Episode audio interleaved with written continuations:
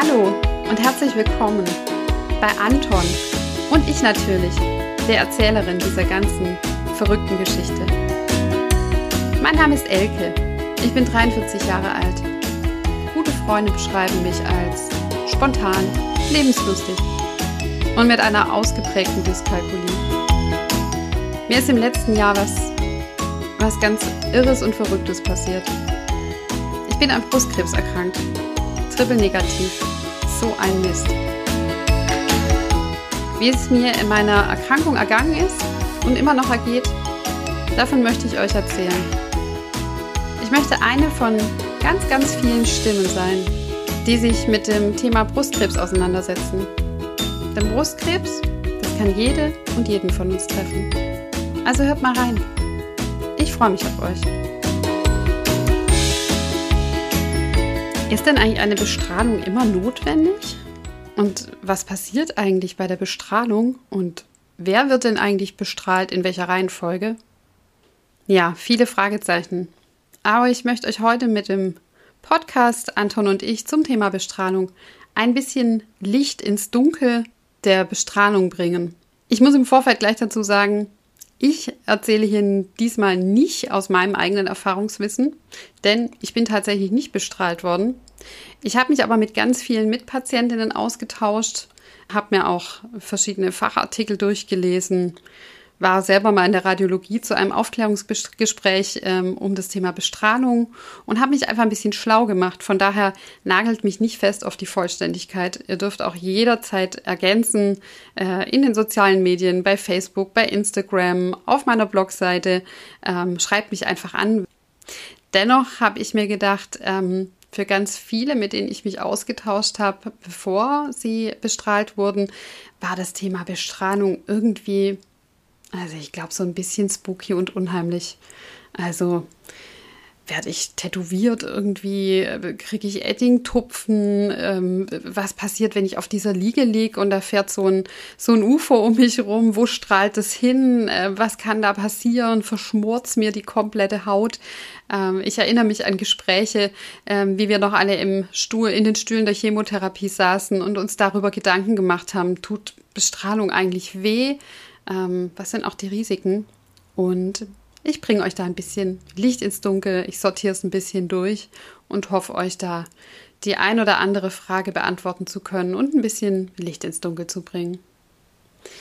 Zuerst mal, ähm, Bestrahlung ist, wenn man so auf die verschiedenen Therapiesäulen bei einer Brustkrebserkrankung schaut, eine von vier wichtigen Säulen. Die Säulen bestehen aus Operationen, also man kann Tumor operativ entfernen. Die Chemotherapie, die ist nicht bei allen, Gott sei Dank, nötig, aber ist mit eine Säule. Es gibt noch die medikamentöse Therapie, kann man auch zusammenpacken, Chemotherapie und medikamentöse Therapie, klamüster ich aber heute mal auseinander. Und dann eben die Bestrahlung. Und ähm, die Reihenfolge, in der Patientinnen und auch Patienten durch diesen Prozess, durch diese Säulen laufen, die kann total unterschiedlich sein.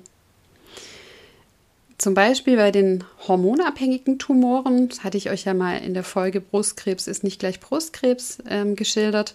Hormonabhängige Tumore, also die auf ihrer Oberfläche diese, diese Zapfen, diese Andockstellen haben für Östrogen, für Progesteron oder auch für beide, die kann man eigentlich prima, wenn die noch nicht arg vergrößert sind, die Tumorzellen oder das Tumorgewebe, beziehungsweise der Tumor, stellt man über den KI-Wert fest, auch nicht schnell wachsend ist, kann man eigentlich prima über eine operative Therapie, das heißt das Tumorgewebe wird entfernt, und eine anschließende Bestrahlung behandeln.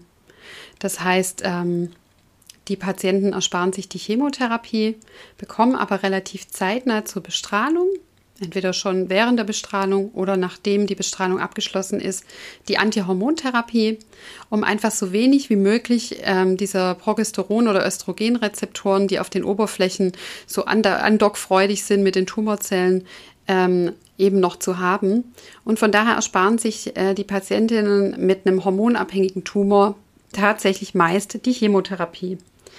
Es gibt auch den Ablauf, ähm, dass zuerst, also adjuvant, eine Operation notwendig ist, um vielleicht einen sehr großen Tumor erstmal operativ zu entfernen, zu verkleinern, dann im Anschluss die Chemotherapie zu durchlaufen und dann ist die Bestrahlung am Ende angesetzt nach der Chemotherapie.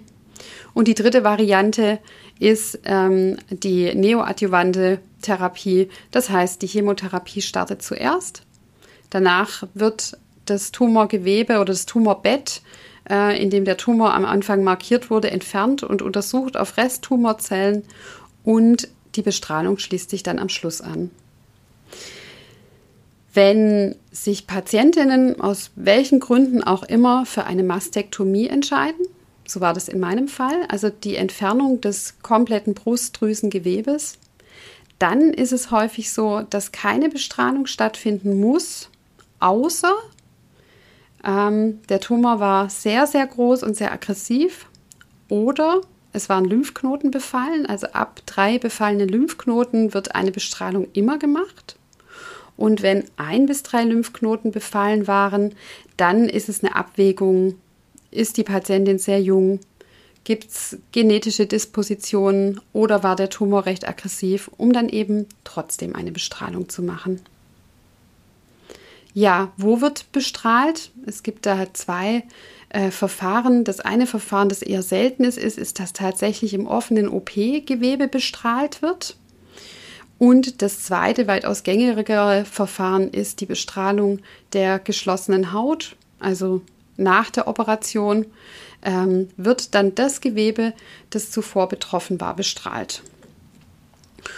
Und zwar ähm, ich weiß nicht, da kann sich bestimmt die ein oder andere erinnern. Ich hatte tatsächlich diesen Lauf auch noch, diesen Erfahrungslauf. Ich war auch in der radiologischen Praxis. Die ist ja meistens der Klinik mit angegliedert. Es gibt aber auch äh, radiologische Praxen. In, in, in allen größeren Städten. Ähm, somit muss man nicht ins Krankenhaus fahren für seine Bestrahlungstermine, sondern geht dann einfach in diese radiologische Praxis. Vorausgeschickt, die Haut muss heile sein. Man sagt immer so, zwischen Operation und Bestrahlungsstart liegen minimal drei Wochen, manchmal sechs bis sogar acht Wochen. Das kommt immer darauf an, wie gut die OP verheilt ist, also bei der brusterhaltenden Therapie, wie gut die Narbe verheilt ist. Oftmals ist es so, das können vielleicht diejenigen nachvollziehen, die zuvor eine Chemotherapie hatten, dass natürlich die Chemotherapie den Heilungsprozess schon ein ganzes Stück verlangsamt. Also alles, was mal aufgeschnippelt war, das dauert einfach ein bisschen länger. Das kann auch mal ein bisschen suppen, also dass da Flüssigkeit austrägt. Die Narbe kann ein bisschen wulstig sein. Ähm, der Körper ist einfach noch durch die Chemotherapie ordentlich geschwächt.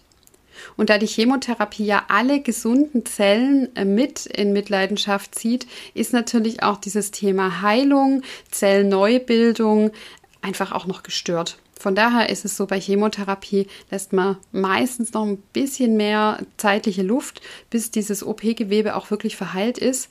Denn äh, die Strahlentherapie könnte sonst auch dazu führen, dass zum Beispiel Narben wieder aufgehen. Man hat dann da also seine Überweisung zum Radiologen in der Hand. Und ich weiß noch, ich bin dahin spaziert, weil tatsächlich, da mache ich jetzt einen kleinen Schwenker, bei mir wurde äh, eine Genmutation festgestellt, eine BRCA1-Genmutation. Und die Feststellung der Genmutation war aber ziemlich, ich glaube, ein paar Tage nach meiner brusterhaltenden Therapie. Also mein Therapieverlauf hat vorgesehen, dass ich nach der langen Chemotherapie eine brusterhaltende Therapie mache, um das Tumorbett zu entfernen und zu untersuchen, sind da noch aktive Tumorzellen dabei ähm, und danach eine 30 ähm, Termine umfassende Bestrahlung anzutreten. Und somit bin ich zum ersten Termin zur Radiologie gegangen, noch im vollen Bewusstsein. Ich mache ein Aufklärungsgespräch für die Bestrahlung, weil ich noch nicht wusste, dass ich diese BRCA1-Mutation habe. Die ist aber heute nicht Thema. Da erzähle ich gerne mal was in einer anderen Podcast-Folge. Aber heute geht es ja um Bestrahlung. Also, hm, das habt ihr ja schon rausgefunden. Ich bin so eher der, der logorös, lockere, humorvolle Typ. Und ich habe ich hab irgendwie gedacht, ich komme in die IT-Abteilung meines Arbeitgebers, weil so eine Radiologie, also so ein Radiologe, zumindest meiner, vielleicht gibt es da auch ganz andere, der war relativ kurz angebunden und trocken. Also ich habe mich schon gewundert, dass ich einen Termin um 9.15 Uhr hatte und habe gedacht, naja, normalerweise sitzt man ja ewig lange in den Arztpraxen. Und ich war aber tatsächlich um 9.15 Uhr auch dran. Und ich hatte auch nur ein Zeitfenster bis 9.30 Uhr. Und in dieser Zeit gab es das große Aufklärungsgespräch. Ähm, dass eine Bestrahlung, ähm, wie die stattfindet, dass da eben auch Gewebe mit in Mitleidenschaft gezogen werden kann, das ähm, eigentlich nicht bestrahlt werden sollte und, und, und, und, und. Und saß dann auch schon in der Vorbereitung des sogenannten Planungs-CTs. Ähm, da ging es dann schon ab um Punkte setzen, auslichten und so weiter und so fort. Ja, also so Radiologen sind, glaube ich, in der Regel, wenn ich so mir überlege, ähm, man studiert Medizin, sind, glaube ich, nicht diejenigen, die neben den Psychiatern sitzen oder den Allgemeinärzten, sondern sind, glaube ich, eher die, die sich ähm, irgendwie vielleicht auch in der Pathologie irgendwie gut und gesellig unterhalten können oder was weiß ich bei den Neurologen oder so. Aber es sind eher so die stillen Fische. So habe ich die Erfahrung gemacht und noch ein paar andere. Also was passiert in so einem Aufklärungsgespräch? Zuerst mal ähm, schaut sich der Radiologe den Wundbefund an also bei mir die Narbe auf der linken Seite, und entscheidet, ist das Gewebe schon so gut abgeheilt, dass eine Bestrahlung starten kann oder braucht es noch ein bisschen. Bei mir war es eigentlich ganz gut abgeheilt. Und dann geht es um die große Aufklärung. Ähm, so ein Brustkrebs liegt ja relativ nah auch an anderen Organen. Also wenn man so von oben drauf guckt, ist unter den Rippen relativ schnell die Lunge. Und bei denjenigen, die auf der linken Seite den Tumor hatten, so wie bei mir, kommt auch das Herz relativ schnell. Und der Radiologe hat ein großes, großes Interesse daran, die Bestrahlung so zielgerecht wie möglich auf diesen, ähm, auf diesen früheren Tumorherd zu richten. Und aber auch ein sehr großes Interesse daran, äh, weder die Lunge zu schädigen, noch das Herz zu schädigen oder andere Organe. Jetzt gibt es ähm, Tumore, die sitzen da irgendwie praktischer. Und es gibt Tumore, so war es bei mir, meiner saß relativ nah axillär, die sehr, sehr nah an Lunge und an Herz auch dran sind, wo ähm, der Radiologe ziemlich fuchsen muss, ähm, wie diese Bestrahlung vonstatten geht. Die Aufklärung umfasst auch, dass die Haut ähm, während der Bestrahlung, und bei mir wären das 30 Termine gewesen, schon auch einigermaßen strapaziert wird. Eine Bestrahlung ähm, sind ja ähm, ionisierende Strahlen, also Röntgenstrahlen. Und wenn man sich vorstellt, dass man 30 Mal an derselben Stelle äh, geröntgt wird, dann weiß man einfach auch, das ist eine hohe Strahlenbelastung. Und die Haut kann natürlich unter dieser so eine Art Sonnenbrandartige Symptome kriegen. Sie wird heiß, sie wird rot, sie spannt, sie wird trocken und ähm, also bis hin sogar mal zu einer Blasenbildung. Ihr kennt es wahrscheinlich alle. Ähm, jeder von uns hat ja echt auch eine Geschichte hinter sich. Diese ganzen Aufklärungen, sei es eine Anästhesieaufklärung vor einer Operation oder die Operationsaufklärung, man kriegt ja immer seitenweise diese Dinge, die man unterschreiben muss, wo eigentlich immer dran steht. Also im schlimmsten Fall stirbst du halt, ne? Und so ist es beim Radiologen auch. Das ging aber bei mir wirklich alles super fix. Ähm, ich habe das Ganze unterschrieben und hätte dann noch einen zweiten Termin gehabt ähm, zur Punkteeinzeichnung. Da habe ich aber dann einen Schlenker gemacht. Was passiert bei dieser Punkteeinzeichnung? Da habe ich mich auch schlau gemacht. Ähm, man ähm, liegt also zur genauen Markierung des Bestrahlungsbereichs auf so einer Liege. Die ist ähm, genauso wie wenn man zum Röntgen auch geht, dann liegt man auch auf so einer kalten Liege und da liegt man also relativ äh, still und oberkörperfrei, denn es werden im Raum alle Markierungspunkte ausgerichtet. Also ich kenne das ähm, aus Erzählungen von, ähm, da hat man so ein bisschen rumgemalt mit dem Edding, bis hin zu der Raum ist ähm, Techno-Party-mäßig 90er Jahre ausgeleuchtet mit verschiedenen Laserpointern, ähm, die einfach punktmäßig genau äh, so draufgerichtet werden, dass der Tumor oder das Tumorbett optimal bestrahlt wird und so wenig wie möglich andere Gewebe, Herz, Lunge in Mitleidenschaft gezogen werden. Man liegt da also mucksmäuschenstill da, bewegt sich nicht und ähm, der kreative Radiologe oder die Radiologieassistentin mit ihm gemeinsam zeichnen dann Punkte ein auf der Haut. Ich habe eine Freundin, die hat mir erzählt, dass ihre Punkte tatsächlich durch kleine Punkte tätowiert wurden. Das Tattoo löst sich dann mit der Zeit auf, verbleicht einfach und verschwindet, sieht wohl aus wie so kleine Leberfleckchen.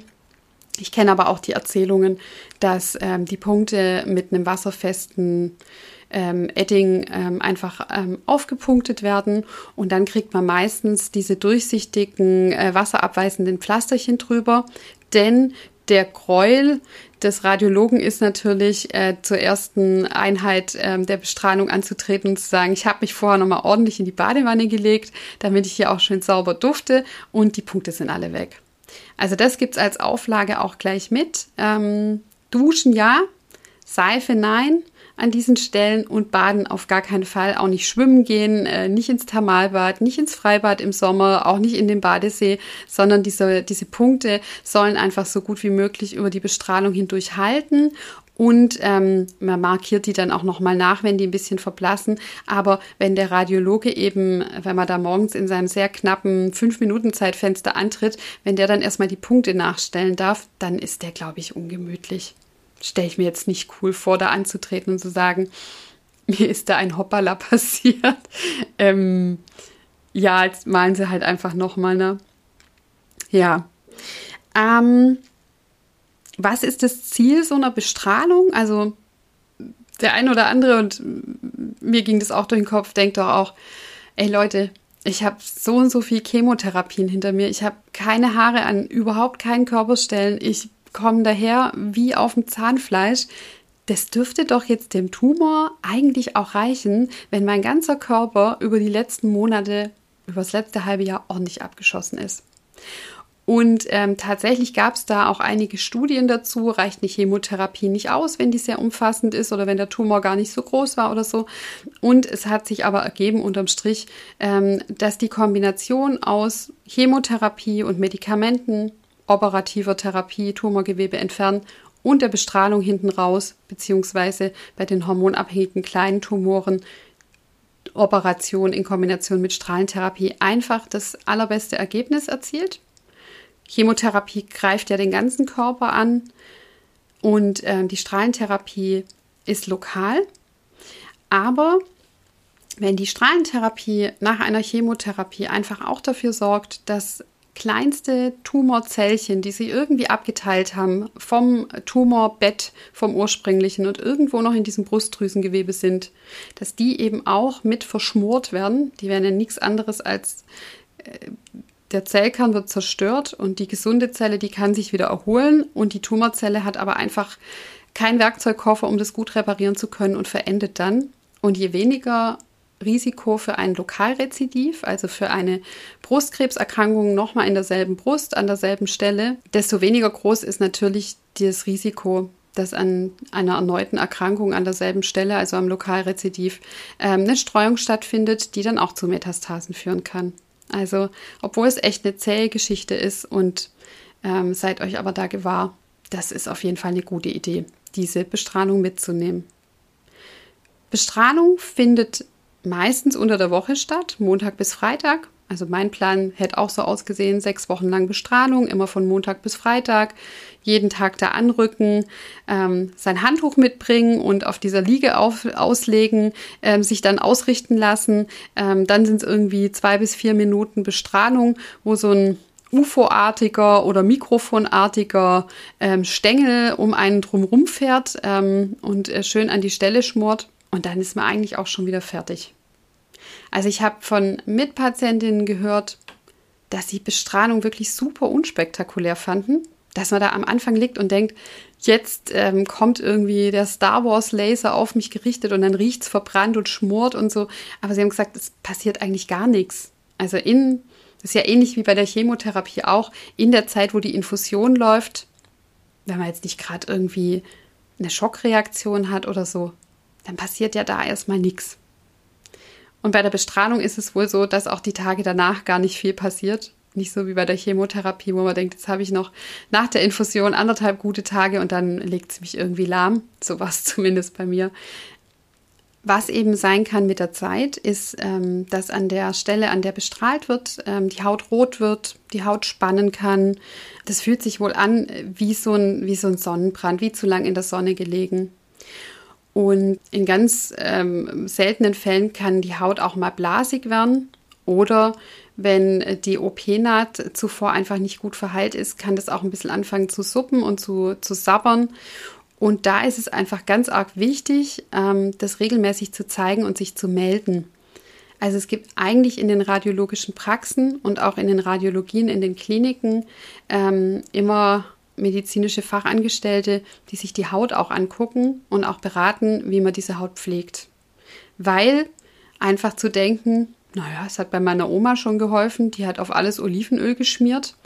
Das ist es wohl nicht bei der Bestrahlung. Da wird da sehr genau informiert, welche Art ähm, der Creme oder des Puders man verwenden darf, dass man auf die betroffene Stelle nichts draufsprüht, kein Alkohol, kein Fett, ähm, weil das einfach ähm, für die Haut nicht zuträglich ist. Da wird man aber aller, allerbestens beraten, was genau man wann wo drauf schmiert und die Haut wird auch immer wieder angeschaut, ähm, um einfach zu gucken, dass wenn irgendwas offen wird oder wund wird, ähm, dass man da nichts verpasst.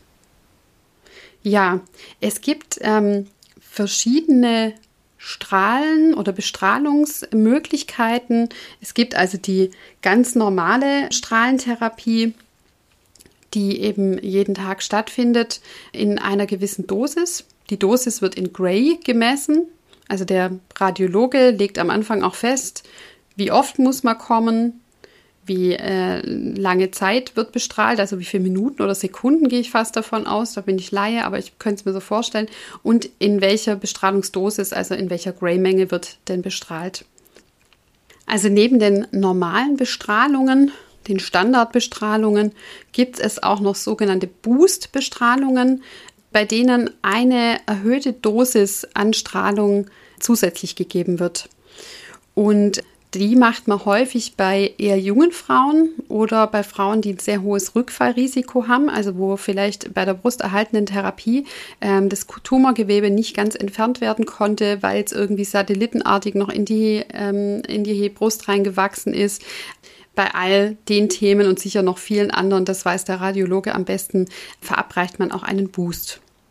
Während Bestrahlung in den letzten Jahren immer so auf ähm, 30 Bestrahlungen oder sechs Wochen angelegt war, gibt es inzwischen eine neue Methode, die sicher auch irgendwann in die Leitlinien übergeht, weil sie etwas schonender ist. Man spricht da von der hyperfraktionären Behandlung. Das heißt, die einzelnen Bestrahlungen sind etwas stärker. Dafür ist der Zeitraum sehr viel kürzer. Also es geht nur noch um drei Wochen. Und in Summe aller Dinge hat man nach diesen drei Wochen weniger Strahlung abbekommen als äh, bei den bisherigen Verfahren. Könnt ihr ja mal nachfragen. Hyperfraktionäre Methode. Ich habe ja vorher schon mal gesagt, so eine Bestrahlung von der Brust ist gar nicht so einfach, weil da auch Organe in Mitleidenschaft gezogen werden können, die es eben gar nicht sollen, wie zum Beispiel die Lunge und das Herz. Also man hat in früheren Zeiten es auch mal geschafft, so ein Herz einfach so blöd zu bestrahlen, dass es einfach ähm, langfristig geschädigt ist. Daher wird meistens, vor die Bestrahlung beginnt, die Patientin oder der Patient nochmal zum Kardiologen geschickt, um ähm, das Herz sehr genau anzugucken und zu gucken, ist es denn soweit in intakt? Hat es irgendwelche, gibt es irgendwelche Probleme? Muss man schon auf irgendwas achten? Ähm, ihr wisst ja wahrscheinlich auch, dass auch die Chemotherapie keinen so besonders guten Einfluss auf das Herz hat. Also ich hatte damals auch zu Beginn der Chemotherapie währenddessen und danach einen Termin beim Kardiologen, um einfach ein Herzecho zu machen, das Herz zu schallen und zu gucken, ob noch alles in Ordnung ist, ob die Schleimhäute im Herz genauso ramponiert sind wie die auf der Zunge, in der Nase, im Darm. Kennt ihr ja alles, ne? Alles alte Geschichten. Und ähm, so ist es bei der Bestrahlung auch. Was macht man, um Herz und Lunge möglichst wenig zu schädigen? Man kriegt ähm, Anweisungen, dass man zum Beispiel kräftig einatmet und dann die Bestrahlung dann erfolgt, wenn das Lungenvolumen sehr groß ist, wenn man also richtig kräftig eingeatmet hat. Es gibt auch so Gerätchen, die legt man auf den Bauch. Ähm, das ist wie so eine Art Lichtschranke und die Lichtschranke löst also erst die Bestrahlung aus, wenn man richtig tief eingeatmet hat. Und sobald äh, man das Gefühl hat, man platzt jetzt wie ein Luftballon und die Luft geht wieder raus, weil man ansonsten keine Luft mehr bekommt, ähm, geht das Gerät an der Lichtschranke vorbei und die Bestrahlung stoppt wieder. Und es gibt aber dennoch Nebenwirkungen neben der Hautrötung, die einfach auftreten können. Zum Beispiel, wenn der Tumor nah an der Lunge war und einfach die Lunge durch die Bestrahlung ähm, ramponiert und beschädigt wird, ähm, haben ganz viele Patientinnen und Patienten im Nachhinein äh, Probleme mit Lungenfibrose.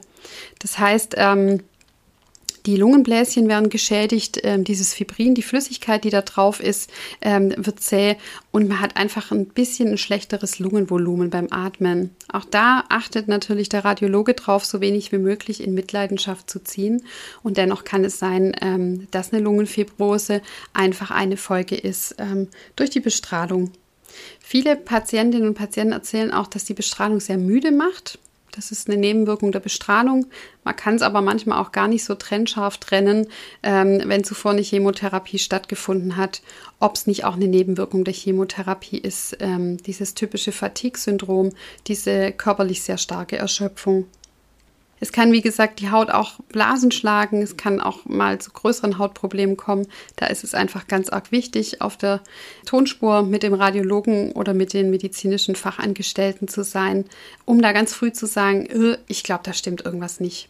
Denn wir sind alle, stecken in unseren Körpern drinne. Da drin steckt nicht der Radiologe und auch nicht die medizinische Fachangestellte. Und wenn irgendwas komisch ist, dann sind, seid ihr, sind wir das am allerersten äh, an allererster Stelle, die merken, uh, da ist spannend irgendwas, da wird irgendwas komisch, da geht die Haut auf. Also habt da echt keine Scham, ähm, euch da nicht frühzeitig zu offenbaren. A, bringt es sehr, sehr schnell Linderung, ähm, finde ich einmal psychisch zu sagen, okay, ich habe mich offenbart und B auch haben die, also ich glaube, die haben, es gibt nichts, was die noch nicht gesehen haben. Und die haben gegen die allermeisten Sachen auch irgendwas, was gut hilft. Von daher offenbart euch da wir sind durch die Chemo durchgekommen, viele von uns. Äh, uns ist doch nichts mehr fremd, oder? ja, nachdem die Strahlentherapie abgeschlossen ist, wie gesagt, wird oft nochmal das Herz angeschaut und ein Herzecho gemacht, um zu gucken, ähm, ob alles soweit in Ordnung ist. Und dann, meine Damen und Herren, ist es einfach so, also mehr können wir nicht machen. Wir können neben einer OP neben Medikamenten, also all jene mit ähm, hormonabhängigen Tumor, die dann äh, sehr, sehr lang ihr Tamoxifen nehmen oder ähm, den Aromastasehemmer, diejenigen, die eine Antikörpertherapie kriegen und da lang einnehmen, diejenigen, die, ach, was weiß ich noch alles einnehmen, dann noch die Bestrahlung obendrauf. Mädels und Jungs, mehr kann man nicht machen. Dann geht's raus ins Leben und ähm, die rote Haut noch eincremen und gucken, dass alles gut verheilt. Und in der Regel verheilt dann auch relativ schnell alles gut. Also ich glaube, das, was manchmal übrig bleibt, manche erzählen, dass sie so ein bisschen Schrumpelhaut haben an der Stelle. Also gerade wenn man zum Beispiel auch Richtung Achseln ähm, sehr stark bestrahlt, die ableitenden Lymphwege und so, dass die Haut ein bisschen schrumpelig ist. Genau, die Nebenwirkungen dürfen wir aber auch nicht vergessen. Jetzt werden wir jetzt durch die Lappen. Wenn Lymphknoten bereits entfernt wurden, weil die zum Beispiel tumorös betroffen waren, beziehungsweise der Wächterlymphknoten und andere, die irgendwie auffällig waren, die werden ja immer mit rausgenommen und untersucht. Und auch wenn ähm, eben Lymphknoten betroffen waren und lymphableitende Wege, also in der Achselhöhle bestrahlt werden, dann führt es ganz, ganz häufig dazu, dass man Lymphödem am Arm kriegt. Das heißt, diese dicken Finger, ich komme nicht mehr in die Ringe rein, mir staut die Hand auf, den Arm auf. Manchmal hat man das auch in, in den Beinen oder im Körper. Der ganze Körper hat ja Lymphwege, die durchfließen. Das ist eine ganz blöde Nebenwirkung. Da muss man echt dranbleiben. Also ich empfehle jedem, der ähm, Lymphknoten entfernt hat und selbst manchmal, wenn man nur den Wächterlymphknoten entfernt hat, er hatte ja zuvor eine Funktion, kann es echt sein, dass man dicke Hände kriegt im Laufe des Tages, dass die Finger irgendwie schlechter beweglich sind, dass man so einen Druckschmerz hat, wie wenn man irgendwie, ja, wie so eine, wie so eine Presswurst da empfehle ich echt Physiotherapie, Lymphdrainage, zum Arzt gehen, sich einen Handschuh oder eine Armbandage anpassen lassen, die einfach diesen Lymphstar auch so ein bisschen rausdrückt und da einfach dran zu bleiben. Das ist auch eine typische Nebenwirkung von OP bzw. Bestrahlung, dass eben diese lymphableitenden Wege dann vernarbt sind und ähm, somit die Lymphe, die Flüssigkeit, die durch unseren ganzen Körper fließt, einfach fließt, genau, fließt, einfach nicht mehr richtig ablaufen kann. Ja, ich hoffe, das war einigermaßen verständlich, wie ich es erklärt habe. Und ähm, ich konnte äh, dem einen oder anderen, der einen oder anderen da auch so ein bisschen die Scheu und die, ähm, ja die Irritation irgendwie von dieser Bestrahlung nehmen. Wie gesagt, also Radiologen, so wie ich es gehört habe und erfahren habe, das sind jetzt echt nicht die gesprächigsten Fische im Teich, aber macht nichts. Hauptsache, die machen ihr Handwerkszeug gut.